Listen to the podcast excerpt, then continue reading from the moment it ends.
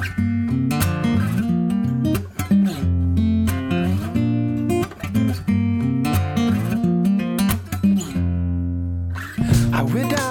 Hello，大家好，欢迎收听最新一期的出逃电台，我是哈刺，我是小乐。嗯，想更了解我俩，那可不如关注我们俩的公众号呢，是不是？对的，出逃 Studio 啊，可以搜索这个名字找到我们的公众号。那也同时可以关注我们的这个微博，叫做出逃工作室。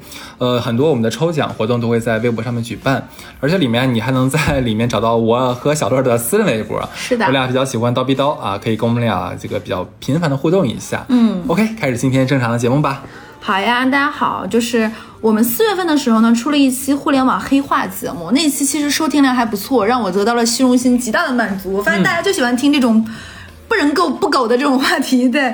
然后呢，当时聊着聊着就聊嗨了，毕竟这种互联网黑话它无穷无尽，它长更长新，让人乐此不疲。而且渣男渣女的故事呢，也是就是迭代的、纷至沓来的，这俩一合。自然一结合啊，它就会能迸发出非常有趣的内容。那么这一期呢，在就是在各个平台上架之后，我前面也说了嘛，很多人都还蛮喜欢，而且互联网黑话那么多，然后很多互联网的从业人听了我们那期说贴到裂变的那个词儿就绷不住了，笑到觉得我们太能扯了的。那既然大家都爱听，我们也没有聊够，所以我们就再出这一期，那就给大家过过瘾。我们这一期的黑话呢，比上一期其实更带劲儿一点呢，我们就大概来五个吧，这次说五个。呃，准确的说呢，我们上次是录了两遍。其实我觉得你特别好的把握节奏。第一遍的时候，哈斯可能觉得稍微有一点点晦涩，晦涩有点干，觉得。所以我们上一期是录了两遍，然后讲的没有那么专业，那可能。会让上一期可能会让有一些那种非互联网的人觉得有点懵。我们这一期尽好尽量就是说的稍微软性一点的，希望能讲明白。然后这些互联网黑话本身呢，其实是没什么意思的，所以我们更多的是讲一些趣味的故事。我们既可既希望能把那个互联网黑话本身这个词是什么意思，然后再把这个故事拆解。那差不多啊，前情就给大家讲完，那现在就敲一板开贺开开什么？蘑蘑拉菇？你上来上来就嘴瓢不合适啊！我们就先讲第一个词，第一个词是什么呢？资源置换，嗯，而这个词可真是非常火了。那我们按照惯例先讲一下这个词是什么意思，然后再来说说上升到渣男渣女行为学上的资源置换呢？它表达是在两者以上的一种行为，各自希望拿对方自己没有用的东西去换对方有用的东西的一种不平等的交换的一种交换方式。大家听啊，自己没用的想去换对方有用东西，然后这种不平等的交换，就说白了就是你手上有有麦当劳的圣代，我手上有肯德基的新地，咱俩换着吃。你你也吃到，我也吃到，大家白嫖，白嫖不花钱，然后各自心里都觉得占了对方的便宜不吃亏，就是就是这种感觉自己空手套白狼，能耐大发了。对方都是在，而现在就还有一个词是资源置换的分分分细分，跨界合作嘛。嗯，就最近不是那个 Manner 跟那个小绿瓶小绿瓶赫莲娜不是做了一个合作嘛？就是这种大家都不花钱白玩的这种的，是可以以 Manner 的价格买到小绿瓶吗？绿宝瓶赠小样。赠小样，对，然后就相当于联名宣传，投了很多的广告嘛，双方就共同找别人买单，然后促进这种生命的大和谐和繁荣。所以这个事儿呢，发生在那个渣男渣女里呢，就会出现。我们先说常仔的一个事儿，常仔刚毕业的那几年嘛，经常去玩卡丁车，其实卡丁车挺好玩的，因为好玩嘛，就在卡丁赛场、卡丁车赛场上认识了一个工作姑娘，我们就管这个姑娘叫卡卡吧。哦，我起名字真的很敷衍，在卡丁车现场认识叫卡卡。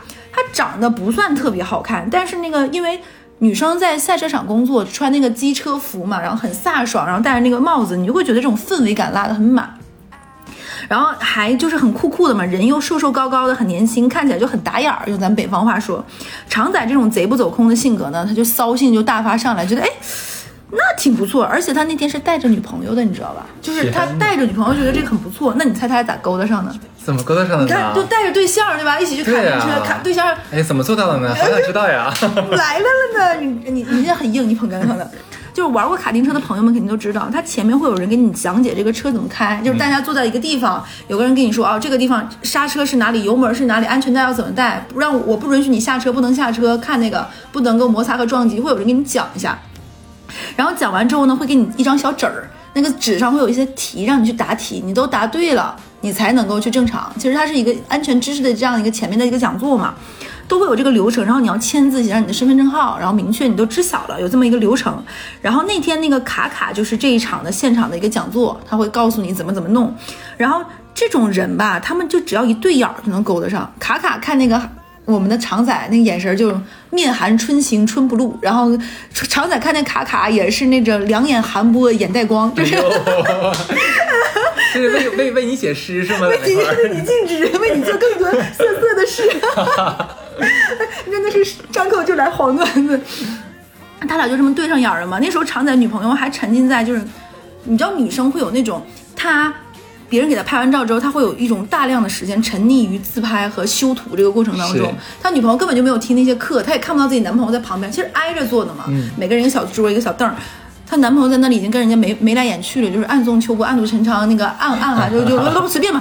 然后她在那里还在精致的给自己修图、加滤镜、加美颜，她就没有看出来。然后她男朋友就已经在那里就已经跟那个骚了吧唧的了，然后没盯住。在那唐仔就在自己签字的纸上用自己丑了吧唧的字写了一句：“我能加你微信吗？”然后把自己手机号写上去，然后递给他的时候能看到。然后呢，明明明晃晃就递到那个女生手上，敲了一下，这个上面就有手机号嘛。然后呢，他俩就这么。天雷狗地火的就在一起了，就狗在一起。那你那手机号那那能不加吗？而且长仔就是那种行头也很有抻头那种的，他俩就非他俩这个开始就非常的渣男渣女了，就这么对啊，有女朋友你明知啊你，而故事就不展开说了，就是人感就是就是狗屁叨叨那点事儿嘛，俩人就这么勾搭上了，就是等到这个这段情节，哎呀你这一小托腮，你你爱听的，就留在渣男渣女讲。反正这俩人呢，就是郎有情妾有意，交婆遇上脂粉客，快快乐乐嘎平斗。快快乐乐嘎平豆，对，是这么读吗？上海 差不多吧。对他们搞到了一段时间之后，常仔就觉得没意思了，想拉倒，就是就是玩嘛，玩开心了之后就想拉倒。毕竟一方面他有女朋友，另一方面也觉得就够了。我也刚刚说，就你说多美嘛，也多美，有多多喜欢没有喜欢，就是过了那个仙儿。对，然后有点刺激，对吧？女朋友还在这种背德感，是，他就有点想甩开。但是这个时候呢，这个卡卡威胁说说那天和你一起来的人签的单子我都留着呢。哦呦，对对吧？上面都有大家姓名、手机号，哎呦，哪能啊？电话号，嗯，你要是现在甩我，就给给你女朋友，我也知道是哪个，我就给他们都说，我就知道你怎么勾的，给他们都说，都说一遍，就都说一遍你是怎么勾搭我怎么的，反正他们的信息我都有嘛，就挨个打电话曝光你。天哪！我当时我当时他跟我说这件事，我说你还怕这个？谁不知道你是什么尿性呢？你怕这个？那常仔那个时候刚刚毕业嘛，很怕把这个事儿闹大，觉得也不是很好看，觉得自己这个事儿不不是很合适，就有点惆怅，这个咋办呢？但是。渣男他都是生活在渣子洞里的，他肯定都不是单一 渣子洞，他肯定不是单一个体的出现的，这东西都是群群居动物，对不对？他有要有交流，他们彼此的话术呀，他们这个那个美女库呀，对他们都会有这种交流，他们就在一起喝酒聊天，自然就会说起这个事儿，就有点不知道咋办。这个一群渣男里呢，就有一个渣男，他是互联网公司的，然后我们以后再讲这个渣男的故事。他这个时候呢，正好这个男生在做这种 IP 的联合营销，资源置换。然后这个渣男就说：“要不然咱俩联合一下吧，正好我这段时间呢，我也想把我的那个对象甩了，我就想如素一段时间，就有点心烦。但是你知道，正常谈恋爱他是找不到什么借口分手的，就也不能跟对方说说我想如素，我想吃斋念佛，我最近就不想搞了，玩不动了。这这个撒谎的借口是不是也不负责任，显得错误都在自己身上，找不到什么借口。这个时候他俩怎么想的呢？他俩这么想的，就是这个男的就说我去勾搭这个卡卡，然后呢？”我勾搭上手了，你就去抓包。这样的话，对方是不是就理亏？你去抓吧，这样的话就是先发制人，你就可以把他甩掉，对不对？哎，我发现你错处了。另一方面呢，呃，你在找我的女朋友面前说漏嘴，跟他说说，哎，你知不知道他最近跟别的女的搞来搞去了？然后我女朋友就会来抓我现行呀。然后我这时候就正好借坡下驴，说对，那我就是死心不改，我想玩。天哪，这样人是不是牛逼牛逼？就一种有效的资源置换了。所以就这样呢，常仔和这个渣男就联合进行了一次这种连环计，连环计就是计中计，骗中骗，就是那男的就用常仔这一套一样的，我去玩卡丁车，跟你眉来眼去。然后用那个电话说：“哎，我能加一下你微信吗？” 然后就跟那女生加上微信，然后就跟女生勾搭勾，因为这个女生也是想说：“哎，明显看出来常仔有点想断的迹象，我又不想跟你断，那又又又来了个下家，是不是？那如果能跟这个下家花好月好，也也不错，就完全续弦了。就是这姑娘也是个借工作之力之之便的一个惯三儿啊。对呀，就是，而且这个男生我客观说比。呃，长仔好看，长仔大概是一米七出头的这种中部中部男生男生的身材，但是另外这个男生可能就一米八多，更高更壮，外形什么各方面，这女生肯定这个卡卡最开始肯定是想跟这个男的再有点什么，嗯，也也明明确就是我刚刚说的嘛，明感觉到长仔有点那个意思就下头了，想勾搭，结果就常仔就发现了，先发制人，卡卡就很尴尬呀。说那既然这个样子，那就别怪我了，那就嗯就甩了。然后常仔再把这个事情就是假借说漏嘴，跟那个男生的女朋友说，那女朋友说啊怎么怎么，一哭一闹，俩人就都分手成功了。恭喜他们吧。这就是一次渣男界的资源置换，对不对？我们很好的把这个词挺厉害拆解了，就是大家都把这个事儿省了。就但渣男渣女嘛，这个不就不做更多的点评了，大家可以骂，评论区随便骂。对，常仔出现的意义就是被大家骂的。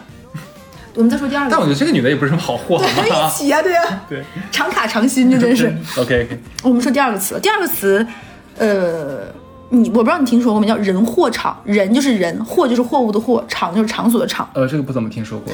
就是它就是这个词儿是个老词的一个新玩法，它最开始出现在零售行业的，它的起因不是在互联网的，人就是销售人员、顾客什么的，货就是商品，比如说。呃，种类是不是丰富呀？有没有爆款啊？货货物是否充足啊？这个产品是一个什么样的产品？它是不是畅销的？是不是滞销的？那就是货嘛。厂就是关于卖这个东西的一个商店场所、渠道，这些都叫人货场。人货场是形容这个新零售新零售行业它是否整合好了这三部分资源。那整合好，你打通了人货场，那个东西肯定就没有问题嘛。对所以这个是出现在这个地方的。单纯从字面上看呢，这三个因因素都是影响销量的，因此人货场模型被非常广泛的用于诊断一个销售的场景和情况的。那具体操作时呢，根据这种销售的形式不同，人货场的指标会有区别，侧重点是肯定也不同的。对，包括它现在也会形容一个新的 A P P 的一个内部转化，人就是客户嘛，这方面的货就是这个卖的东西嘛，厂就是这个里面的一个资源 M G M 的一个一个方式嘛，所以呃人货场也是一个现在很火的词。这里我要说啊，一个顶级的渣男渣女一定是解决了人货场的这个问题，你想想对不对？我的客从哪里来，对吧？在哪里搞？对，那个货呢，就是相当于我有什么这种有备而来，大家有什么这种资源上的整合，一种利用，这种互换。场呢，就是在哪搞？对，怎么搞不要？麦克风打标题。不好意思，不好意思，就是然后形成这种闭环管理。内部资源的这个整合，打通，然后之后就可以搞迭代升级。哇，这简直是一套就是互联网黑化的，定铸出一套玩法和规则。层层递进，最终实实现逐级突破，把同行们甩个老远，把鱼儿们玩的团团转。只有这个样子，才能很好的玩一下人货场。其实这个事情啊，我觉得现在写 PPT，大家都愿意拆解这个底层逻辑。我们在上一个上一期也介绍一个词，人货场其实就是一个很好的拆解底层逻辑的方式。敲一下小黑板啊，这个词也是可以用来装逼的一个小话术，可以用起来。这个故事呢就没有什么好展开的，下一个就要说我们今天的一个核心词汇。哎为什么说这个是核心词汇呢？是因为这个是整个二零二二年互联网公司的核心词汇。那这个其实今年大家也知道，整个大厂都在裁员嘛，去年赶上一波，今年又赶上一波，非常非常的夸张，整个互联网都在说这个词。基本上你和任何一个互联网公司的人，不论大厂小厂，他们都一听到降本增效这个词，应该都是愁愁云长淡的。它其实就是开源节流，字面的意思非常简单，就是降低成本，增加效率。怎么降低成本呢？互联网公司的人力成本是非常高的，每个人的工资都很高，增加效率就相当于说难听点，就一个人干两个人活，干三个人活呗，大家疯狂加班，卷起来。我觉得啊，它不论是在造词性上，还是在复杂程度上，都不够高级，它都不算是黑化级别的。顶级黑化级别一定是模棱两可、语义听不懂语义多指的。按道理来说，它不应该出现在我们二期，就是第二期都是升级版的词汇。但是就刚刚我说的嘛，就是今年是一个大寒冬，各个行业都不行，很多人都在这一年经历了一次降本增效，因为它是今年的核心原词，所以我们这里就必须要说了，而且把它套用到渣男渣女渣女里呢，一样的降本增效嘛，一定是现在行情不好，你手里是有限的，那又想要渣男，又想做渣男渣女捞男捞女，那你又想省钱，那只能用各个手段齐刷刷都上进，对你才能增效嘛。这时候不得不再记出我们听到的故事，我们就管这个女生叫啥呢？哎，我起名真的，上一个叫卡卡，我起名都非常的大俗。这个女生叫她香菇吧，因为她特别的吃火锅，爱吃香菇。然后我跟他第一次吃饭的时候就是涮火锅，他点了两盘香菇，嗯我就印象很深刻，所以我给他起名叫香菇。毕竟你也知道，重麻重辣的那个火锅底料下香菇特别的辣，那玩意儿贼吸油，一个人连吃两盘就很难让人记不住，所以我们就管它叫香菇。香菇和肠仔，哎，怎么又有肠仔？他俩我要讲了，他俩是怎么认识呢？这一对呢，正常男女是在 gay 吧认识的。对，就就正常性取向男女。就离谱。就很离谱，为什么会在 gay 吧认识呢？因为他们俩都很好奇，想去见识见识，都听说里面都玩很嗨，玩的非常热闹，会有非常多这种曼妙、性感、风骚的灵儿，其实就是有一种特别无聊。你想，你想常仔都能去看沙舞，你就知道这个人的好奇欲望有多强，特别会跳舞，而且据说说那些他们会在那个。舞台他们会上桌子上跳，有很多视频也会有流出来这种非常嗨的嘛，所以他就会，他俩就想两个一个大骚直男大骚直女，非要去看看 gay 长见识。我觉得他们俩真的是不能理解，因为他们俩就够骚了。然后他们这种又骚又直的人，他俩都带着这种猎奇的心理，在人群中看了一眼彼此，就甄别出对方也不是什么好东西的一丘之貉。他俩本来不认识，不认识香菇跟这个常仔。我也是因为后面常仔带吃饭带出来这个女的我认识的，然后他就约出来了。香菇直言他非常的喜欢帅哥，一般呢是看不上常仔这种大陆货色的。我上一个不也介绍，就是身高也普通，长相瘦鸡巴拉这种南方江浙沪一带盛产的男孩款式的。但是呢，你想他俩在 gay 吧认识的，你能挑的直的就不多了，对不对？看了一晚上这种，你有什么办法？就人又来了欲望，然后你就没有那么多可选择的，就是这时候刷软件也来不及，赶不上了，对不对？远水解不了近渴，就此处不等。对，没办法呢，就和常仔想要约一下，就说白了就是去去火，就想消个火。然后常仔诚惶诚恐，就觉得这福祉就是满盈啊，非常开心，因为这个这个香菇长得确实还不错，而且很年轻、很漂亮、很劲道。然后那个常仔就说想去开房。那这正常就流程不就应该是开房吗？但是香菇说就别开房了。香菇供职一家非常出名的房屋租借公司，我不说名字，就那家，我不能说名字，我觉得这个对人家影响不好。去人家家里了，他就去了那种，因为他们有很多房子在手上，有钥匙，那个就是指指纹密码嘛。他们有很多这种，他们在轮转阶段的，我就不说是哪家。然后他们还会做一些租房改造，那这种租房的改造就是，哎，我感觉 你也知道是哪家。我我也觉得，哎呀，这码打的是不是太薄了？还行。对，然后它会有一些空置，你不可能立马装修怎么样？你还要放味儿，或者有一些会有一些青黄不接的这个阶段嘛。呃，现在这家公司怎么样，我就不知道，还是不是这样一个运营模式？这是几年前的事儿了。他们就直接去了其中一个没有租的中间的空档期的房子里，嘿嘿哈哈，嘿嘿羞羞，嘿嘿羞羞了一下。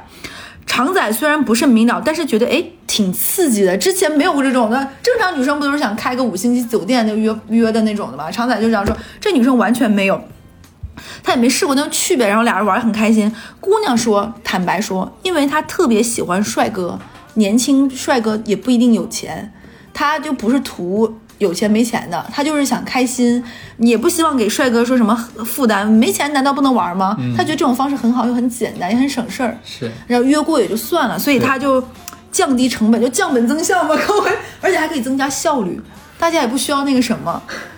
我我第一次听到这个玩法的时候，我真的震惊了。嗯，你加一。我我之前从来没有想过，以至于以前姑娘可能说，哎，我找掉了一个什么凯子，那我一定要去让他给我开五星酒店啊，拍一下，还要拍照，对不对？对。现在不用了，它降本增效呀，对。是。那你说，如果再寒冬两年的话，会不会就是大桥洞下？门前大桥下，就数鸭。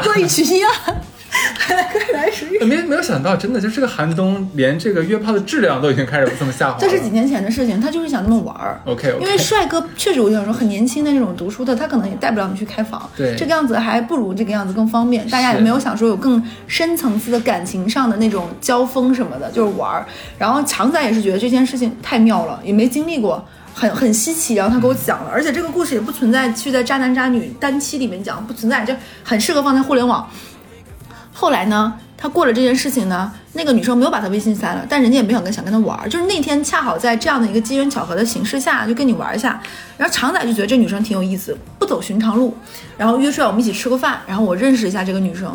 她确实是后面呢，她只跟帅哥玩，而且只跟帅哥。嗯，帅哥帅哥之间有人家也是一个猎奇心理嘛，所以他就确实纯是降本增效了。这样的话，他一晚上可以约几个，而且。为什么呢？是因为他可能转场，就比如说先去这个酒吧玩玩，玩完约了这个男生在那附近他能开的一个门里，然后他再转场去下一个，然后再去那个什么，他们可能有自己的那个 app 可以看。哎，你别说，人家这个业务能力还是蛮强的哈。对，周边哪些我的产品啊什么在哪儿都知道。后来听说啊，就有一些他的这种，呃，这叫回头客好像也不太合适，就是很就是呀，就会也。租房子也会问他，他还短暂的收留过、帮助过几个男生，就是在那个房子跟租室之间短租过这种的。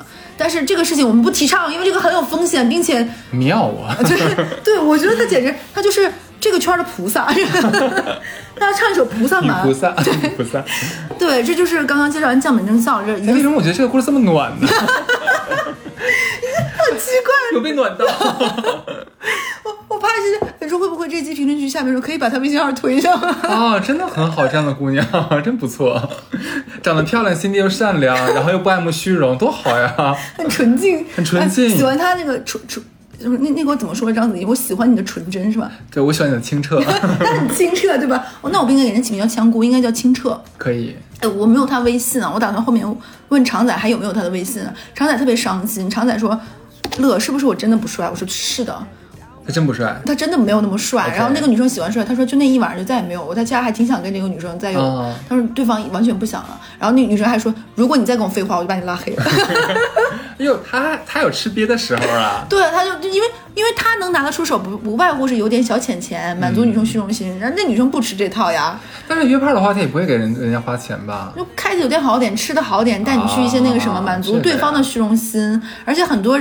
约的那种女生或者他软件认识，对方都是想说以约代养啊，就是还能够彼此能够延续，就绵延永续这种的。哎，今天真的说很多奇奇妙妙的话，是是是，对。然后强仔就发现人家对对就没有，然后可能说你在废话，你要把你删掉。然后曹仔就经常看他很开心，然后就他那种内心有一种隐隐的那种骚动，就是总想就结果。他觉得挺好玩，结果再也没认识这样的女孩子。我觉得你可以认识下秦澈，难得的好姑娘。对，暖暖暖女，暖女，太暖。对，下一个词啊，下一个词很火，叫延迟满足。嗯，哎，看过脱口秀大会的人啊，一定会记得这个词。其实去年有点火，是被呼兰带火的。嗯，呼兰就说过脱脱口秀有个段子，段子他说他是怎么讲？他说段子不好笑不叫不好笑，叫延迟满足。然后我当时觉得这话真的很妙，真的。他也是做互联网的人。那延迟满足是什么意思呢？顾名思义，就是指一种甘愿为更有价值的长远结果而放弃及时满足的选择取向，以及在等待期中展现的自我控制能力。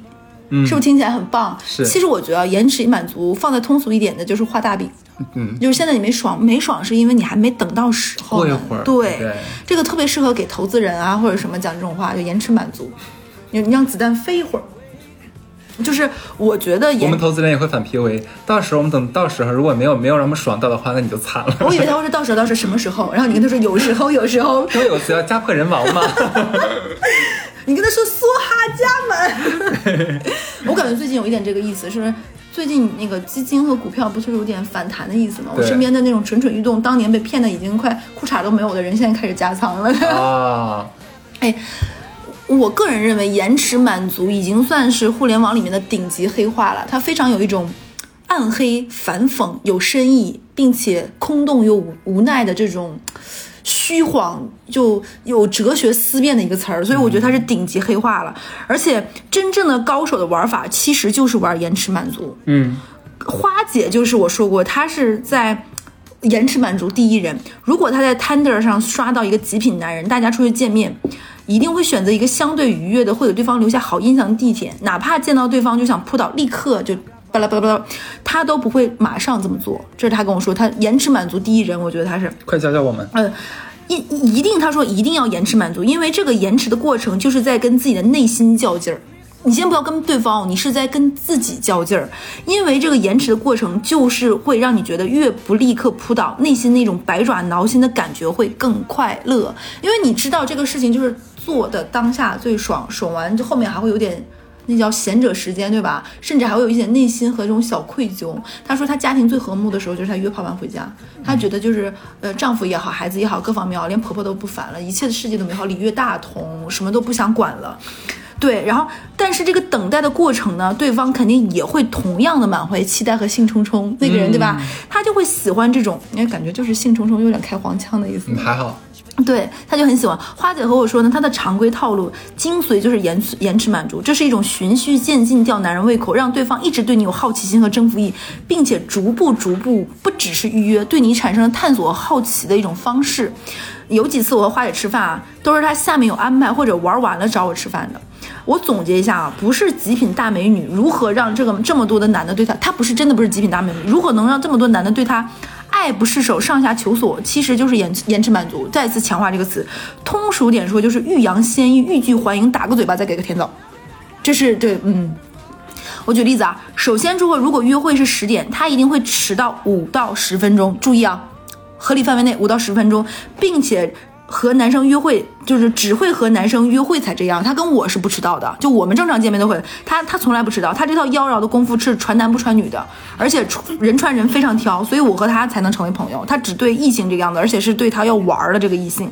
这个等待的过程，男的就会有期待嘛，坐在那里就。他等人嘛，对不对？他可能会稍微拿手机前置摄像头看看自己的姿势，对不对？或者想摆个霸总一样的造型，哦，造型，这就像谈判技巧，谁先到谁先说出口，谁就是先发那个人就是弱手了。然后变换这种角数，希望女生进来的时候自己是最好的状态。用花姐的话说，这就是一种进，就是技巧，占先手。然后呢，他讲话一定不会给直球。一定要绕个圈来表达，营造出一种语言上的氛氛围感和延迟满足。我举个例子啊，比如说他对待熟人，但是是想要猎杀，又是那种合作关系，想要约炮，想要从合作关系变成约炮关系，大家就在要从那种扭捏和试探中有所突破的。他一般都不会甩直球，直接说话就直愣愣的搞嘛，那肯定，肯定不合适，对不对？一定要绕弯，营造出这种感觉啊。就怎么说呢？比如说他们家。平时正常聊事前点饮料，男的问他喝什么的时候，他就会随男男他就会跟那个男生随便点哦，然后就随便嘛，点什么都行。男男的会就点一个冰的酒，他就会呃愣一下，然后说哎呀，那今天给我来一杯热的奶茶吧，就今天不想喝。这个好气人，这个。对，就就他就说说随便，然后就那点个热奶茶吧，然后这时候男的肯定会觉得，嗯，那看来今天是有姨妈在身，然后有一点点说。心里会有点想说哦，我本来以为这次约是我们两个突破，只是合作关系，晚上一个，没有想到你会点奶茶，那你就有点让我扫兴，但又不能说破，对不对？大家还停留在没有捅破那层窗户纸的时候。然后花姐就会娇俏的看到时候说，哎，你想什么？是不是想什么有的没的？那个男的肯定会解释啊，没有没有。然后花姐这时候就会掏出一个药，说，哎呦，最近加班不舒服，所以就想少喝点酒吧，想喝点热的。你别多心，我今天没有哦，是不是就很很很，你懂我的那个意思吧？所以就想喝点热的呀。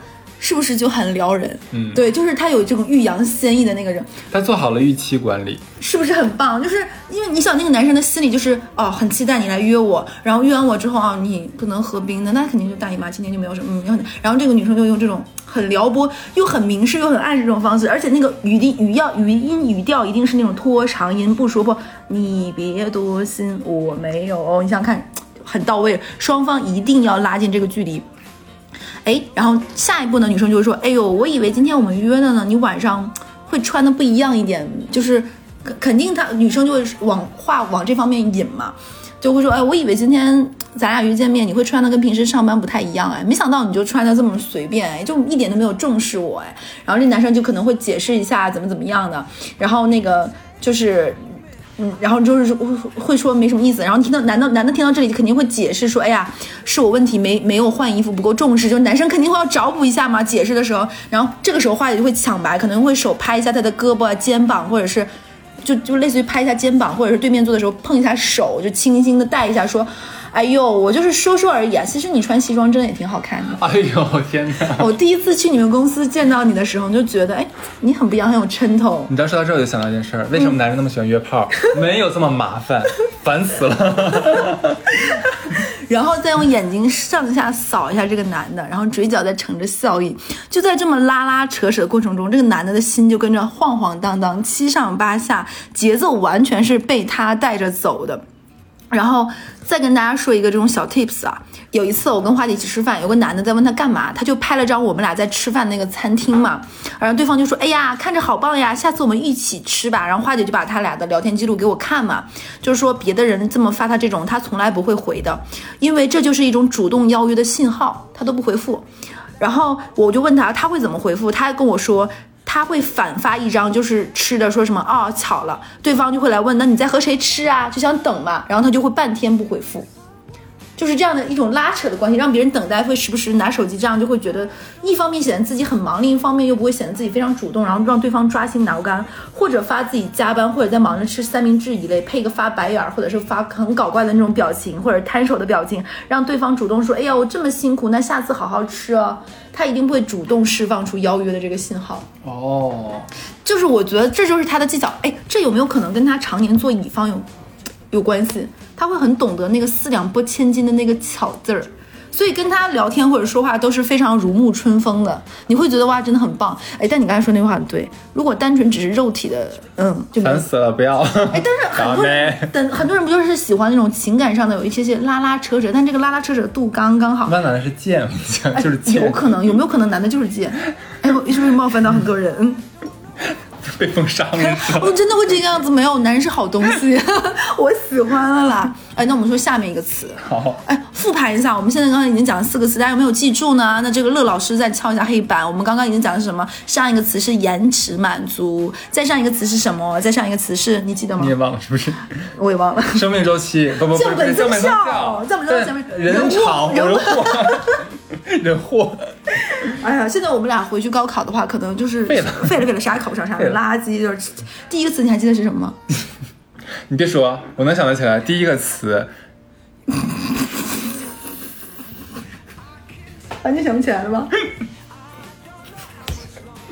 我完全忘记了。我资源置换。对对对对，那个卡丁车卡卡，对，香菇卡卡，啊，怎么办？就这有点就感觉，你记不记得那个时候大家学那个新东方，说交那么多学费，结果只记住老师讲的段子，对对对，真的真的真的，一样的道理是不是？背单词的时候还是背 abandon。对对，下一个词是我们今天的第五个词，那大家听到这里肯定是意犹未尽啊，怎么这么快已经讲到第五个词了？对，学识就是这么长，要珍惜每一节上私教的时间。第五个词是什么呢？就是生命周期，那这也是个非常火的词。生命周期字面的意思就是一个生命周期，一个事物的生老病死是有过程的。互联网黑话里，它代表的是一个产品、一个服务都会有一个探索期、成长期、成熟期，然后还有一个衰退期。那一个好的互联网产品，一定是要在探索期的时候能够纵深，然后拓宽它的服务的一个外延性，然后再迅速的进入到迅速的进入到成长期，因为互联网的。竞品太多，大家都是同时驱动的，并在成长迅速进入到这个成长期，并在成长期不断的探探索，最终实现一个成熟期。只有成熟期，这个时候才是割韭菜的好时候了。大量的资本就会在成熟期和成长期的时候快钱涌入。比如说啊，前阵子拿到了几亿美金融资这个神策神策，当然这家公司肯定不不想听到我自己的名字出现在互联网黑化渣男渣女这样的节目里 还是出现了。对，然后尽可能的去延迟和推除这个衰退期。但是任何大而不倒的公司，它都是有一个相对的寿命。你要认识的产品也好，服务也好，公司也好，它都是有一个使用年限和寿命的。那马云都说过嘛，说阿里巴巴就是一个一百年的公司，它的目标就是这个公司干一百年，没有什么永远的屹不屹立不了不倒的。那顶级的渣男渣女一般都知道，同一套组合拳在一个人的身上玩不过三遍的，就三板斧嘛。任何的套路和玩法，它都有生命周期。你可一个羊毛薅，你薅秃掉啊！他们只能通过不断的在自己的私域流量里流量里发现新大陆，找到新的用户，然后不断的在迭代过程中进行用新老用户的交替升级。只有这个样子才可以迭代。我记得我们古早阶段的渣男渣女讲过，我一个同学，她叫安陵容嘛，说是她每一个前男友都爱她爱的不得了，然后分手之后都觉得是自己不好。我好像之前讲过，大家可以复习啊，那个之前的渣男渣女，并且非常的怀念他，对他有求必应的这种。我觉得这位顶级的猎手，确实就是玩明了生命周期这件事儿，他就是非常玩玩懂了。因为装柔弱扮可怜这一套其实是有时长的，时间久了的话，其实就会另觅新欢，觉得没有什么意思了。对，就这套玩法就非常的寡淡。然后他就是找到了自己的半衰半衰期的那个时间点，就这个分寸点，在那个从新人旧人之间那个锚点切换的时候，完成他自己男朋友的一个转换。然后在男朋友和男朋友之间玩清楚了人货场，她的男朋友们，然后就形成资源置换。然后通过哎，但是他不玩降本增效。不去大桥洞下是不是？对，这就是救人意犹未尽，自己又有一个更好的男朋友了，这样才能够让每个救人都怀念他嘛。嗯，哎，我记得好像韩国有个女明星跟很多很帅很帅的男明星都谈过恋爱，叫金喜敏是吧？金敏喜，金敏喜那个不就是吗？说是顶级的女海王。呃，我这个时候就是为什么想到生命周期这个词，我就是想到跟她大学时间的一个小事儿。那个时候她有一个男朋友，因为那个男朋友家里是做煤做煤炭行业的煤老板。然后一年流水有我几千万，然后还做有色金属，那我们就管它叫有色金属，就是起名真的是。太随意了，真的是这个有色金属呢。他那个他跟安陵容，他为什么喜欢安陵容？是因为这个有色金属小的时候喜欢一个女生，他的初恋长得跟安陵容很像，就是学生时代都肯定喜欢那种清汤寡水、清清素素的这种女孩子嘛。所以呢，他对于安陵容这种喜欢，他其实有点移情，有点类似于《甄嬛传》里那种婉婉泪情的故事。其实安陵容很早就知道了这件事儿了，她明白这个男的是为什么喜欢她，因为他就是那种懂得纵深探究，然后明白自己的这个到底他的价值点在哪里，并且也能掌握到这样关系的这种人嘛。因为爱和不爱对他来说真的没有那么重要。他甚至发现了这一点之后，他没有因此而生气，觉得男朋友在玩玩内亲，他没有啊。他他甚至于登录这个男的的都通过这个男的看这个，他前面管他叫婉婉吧。婉婉的这个什么 QQ 空间各方面，然后去学习和模仿她。我靠！只有这个样子呢，包括这个女生是什么穿衣打扮、什么品貌，呃，去跟她越来越相似，这个样子的话才能更像嘛。听到这里，大家是不是以为这个安陵容应该是特别脑残，然后喜欢这个有色金属，喜欢到一定程度，然后疯狂模仿他，然后去让那个男的更爱她？完全不是，非也非也。主要是那个时候呢，这个安陵容手里真的没钱了，她双学位的学费要交的，然后呢？以及他那个时候想学个乐器，因为乐器这个东西其实是挺烧钱的。家境不好的时候，你小的时候是没有钱学乐器。他那个时候特别想学大提琴啊，这为什么会学大提琴？这个事我就问他，他说首先会大提琴、懂大提的人非常少。钢琴这个东西，那个真的是家境要很小，很多人十级。我上学那会儿，我同学里面什么钢琴十级、九级的有的是。对你这个时候想要快速弥补这个短板是非常难的，而且这个东西。已经有点稀烂了，玩的人很多，但是大提琴这个东西就很高级。你像一个女生走在路上背着一个大提琴，是不是就别说她会不会，这个动作和这个行为本身看起来是不是就非常的美？就现在，如果让我去挑一个乐器学，如果我有能力去学的话，我首选大提琴。对，而且就而且那个整个的样子品貌都会觉得非常的迷人，非常的优雅，好帅。对，所以他当时就是学大提琴。这你没有发现吗？他连学过乐器都是已经想明白了，而且他还要学法语。还有法语啊。对，这你擅长的吗？因为他英 他他英语很好，他觉得法语学好，这样的话自己就会比比较更高级。尤尤其是你去一些法餐厅啊和各方面，其实点菜各方面，上海现在也是，上海很多法餐厅现在说的开头都都是法语，对对，他都学，他手上就缺这么几万块钱。你想这些东西样样都是花钱，学琴要花钱，学语言也要花钱，各方面都要花钱。而且他又不是那种去做家教的人，去做家教太浪费时间了。对，然后。他想要想办法把自己的审美品味都提高，那一定是要钱堆出来。他特别明白这个道理，因为他又不是原生家庭能给带来带来的，他就得自己。那他又没有这个钱，他要想办法从这个男的身上不动声色的抠钱出来。当家教赚不了几个钱。我上学时代的时候，那时候。大学的时候当过家教，我没当过。我们班有的人家教上课上都哑巴了，都没有赚来几个钱。那一节课能多少钱？一个大学我发现你要是给学生上课的话，你的百分之九十是段子。对他可能听完我的就啊，学会了好多渣男渣女故事，然后。他就通过我刚刚说那种嘛，他苦苦的从这种线头般的信息里摸出来这个女生喜欢什么样的衣服，爱吃什么，有什么小习惯，然后通过 QQ 说说知道她的碎碎念的口头禅，还有一些表达上语言上的习惯，比如说喜欢发波浪号啊，比如比如说喜欢发点点点呀，比如说爱吃菠萝和杨梅呀，喜欢吃完饭以后坐在那里发呆打饱嗝呀，被同学们经常形容说是那种迷迷糊糊像是梦游一般的女生呀，很具象，对不对？本来安荣安陵容长得就和那个女生有点像，那段时间安陵容就刻意的强化了这种 IP 感，让这个有色金主简直如获至宝，觉得自己就是找到了复刻版的真爱，以以为自己没有被发现，就自己他会那男生还以为自己是暗搓搓的小心理，对吧？殊不知全在安陵容的射程之内，安陵容都知道，然后再假装无意间的发现。哦，原来我只不过是你的一个替身，就安陵容假装自己无意间发现，其实她早就知道了，表现出自己的非常痛苦。原来我不过是这个女孩子的替代品，我也是一个有血有肉、有爱、有有情感的灵魂啊！你就是因为我和他像，你就这样，然后那个男生肯定很羞愧啊，很自责呀。这些年的情与爱，终究是错付了。对，然后这男的就会很愧疚啊，就拼命给他花钱呢。安陵容就会表现的，就是。我只是只我只能通过你给我花钱来感觉你是不是爱我，我只能通过这种方式了。我也不想花你的钱，但是漂亮，因为你没有什么别人能给我。哎呀，那那我有什么办法？过点有色金属好了。对，那那几件有色金属价格还不错，在。对。然后就也搞搞得自己很委屈，其实心里真的门儿清。对，然后等到一个阶段以后呢，安陵容认识一个更好、更有钱的男朋友的时候呢，她不就喜欢在这个圈子里玩资源置换吗？安陵容演出了一出大戏，她在某天放学和男生吃食堂的时候突然大哭，她说她受够了，明明自己那么爱吃荔枝，不爱吃菠萝。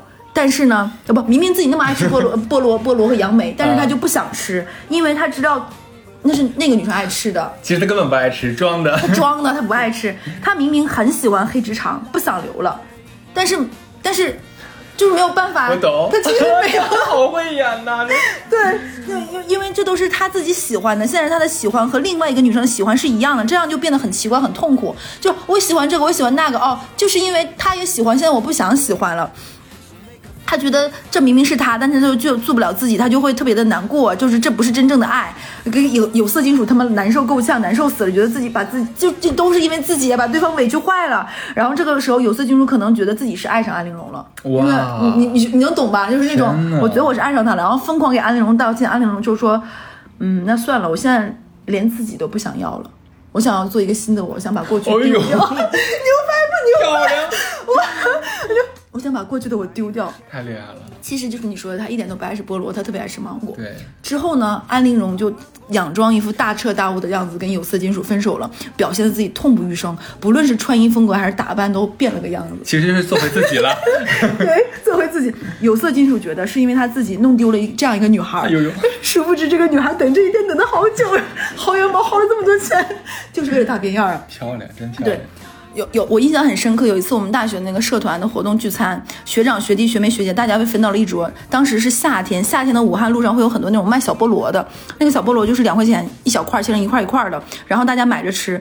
这个时候有一个同学买了很多回来，给大家分着吃。到了安陵容这里，安陵容看了菠萝说：“我不吃菠萝，我早就不吃菠萝了。还在系里，”你又没有办法，因为啊，有色金属也在的，哦有色金属在旁边那个眼睛里那个心疼呀，就是啊，投影的 你 笑的人对。顶级玩家吧，而且他之前不是黑黑职场吗？他也喜欢黑职场，他给自己烫了一个新的那种更大大波浪。因为他下一个男朋友喜欢这个，那种那种就是很性感、很野艳的，就是完全不纯情。但是有色金属会觉得你明明就是一个纯情的小白兔，是我把你逼的，嗯没有办法，你不想做自己，你把你自己弄丢了。有色金属后面很多年都会问他什么情况，过得怎么样？寄手机的不是他吧？对，就是他呀！天哪，一年一个手机，我牛掰不牛掰？牛逼！对我，我觉得他就是就玩明白了，但是有色金属也是真是傻，因为他。你有没有想过，安陵容跟我说，她没有跟别人说。如果我是个大嘴巴，我去跟那个男生说，我觉得那男生都未必信。嗯，因为他不会想到有这么缠绕，对对对然后反正其实对于有色金属他们家，可能这几万块钱或者是十来万块钱也不是什么大钱有。一说一，安陵容绝对是咱们整个就是咱们节目系列里面最扛把子的一号女主角，真的吗？真的是她。我我当时真的觉得她太妙，她那句“你把我弄丢，我把我连我自己都不想要了”，我觉得真的是。她要是穿越回《甄嬛传》，她能演到第六十集，甄嬛传一共多少集七十多集，啊？她才能演到六十多集。嗯，差不多吧。我当时想说太牛掰了，就是而且我上学那会儿觉得，坦白说，我觉得我上学那会儿有一点点阳春白雪和和不食肉糜。嗯我当时觉得没必要啊，你为什么这个样？你好累啊！现在我再回头来看，这可能就是他没有办法的办法，但是也真的牛逼啊！好多人也是没有办法，但是他真是不给自己找办法。而且我们想不到，想不到我当时真的是，他当时就是拿出了那种呃。考异派就是有有一有一类看书或者是看《红楼梦》的人，他们会叫探异派，他们会发就是深深深的去挖掘背后的一些关系和逻辑，然后去来找左左右佐证。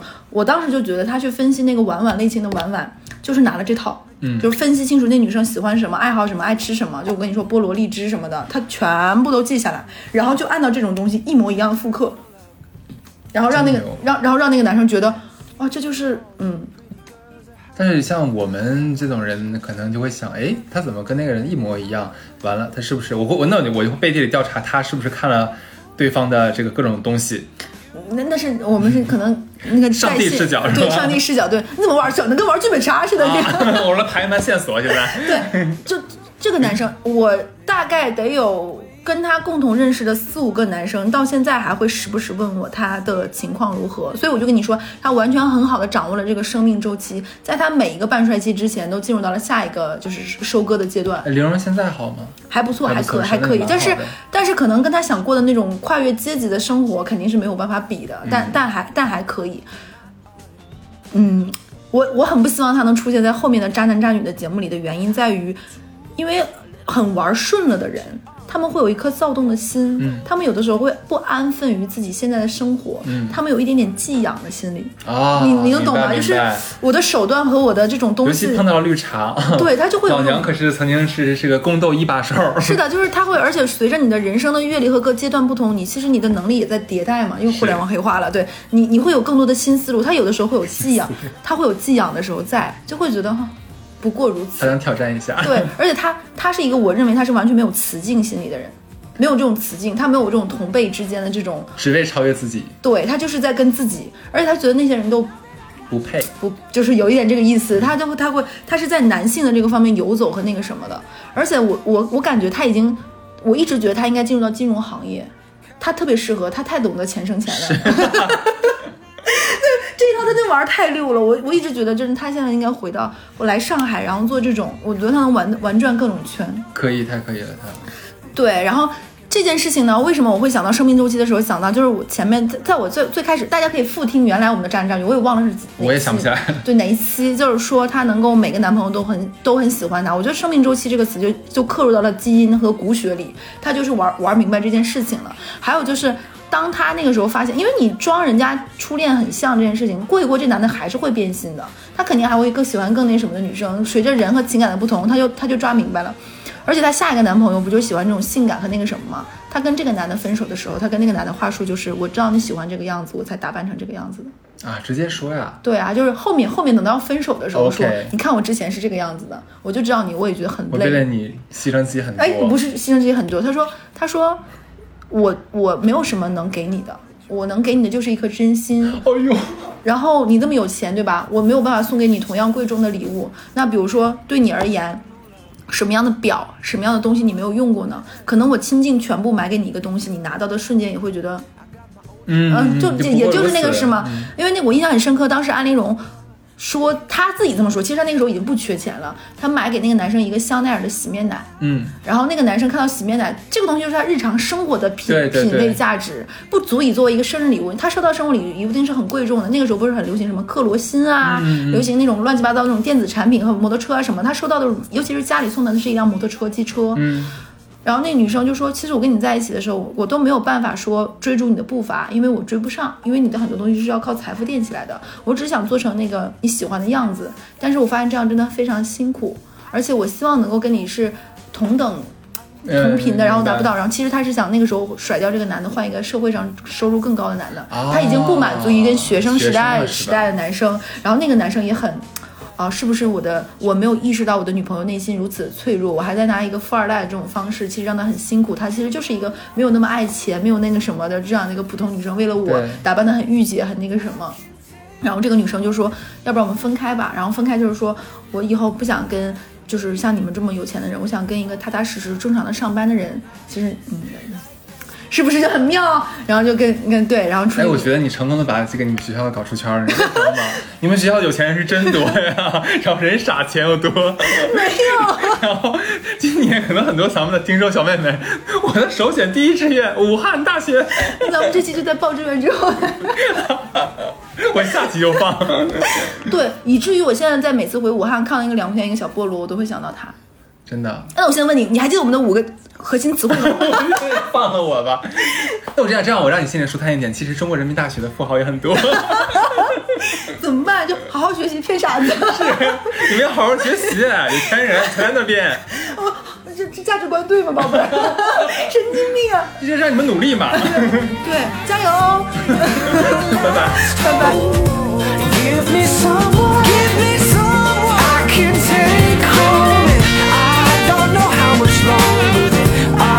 wait So make her five foot five Big brown eyes and sweet like lemonade. Oh yeah! Five foot five Big brown eyes and sweet like lemonade.